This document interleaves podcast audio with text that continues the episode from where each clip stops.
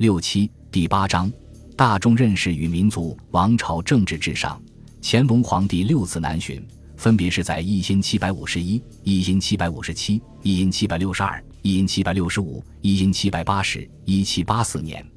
历史学家将这些巡行一并考虑，很少关注各自的独特历史背景，更不必说相伴随的意义、动机与微妙变化。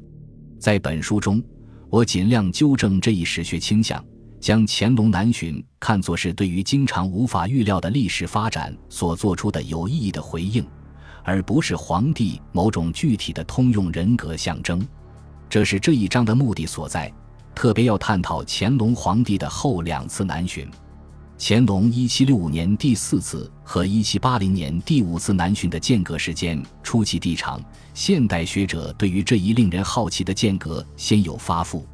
为什么在十五年之后，乾隆皇帝突然决定在一七八零年代进行两次南巡呢？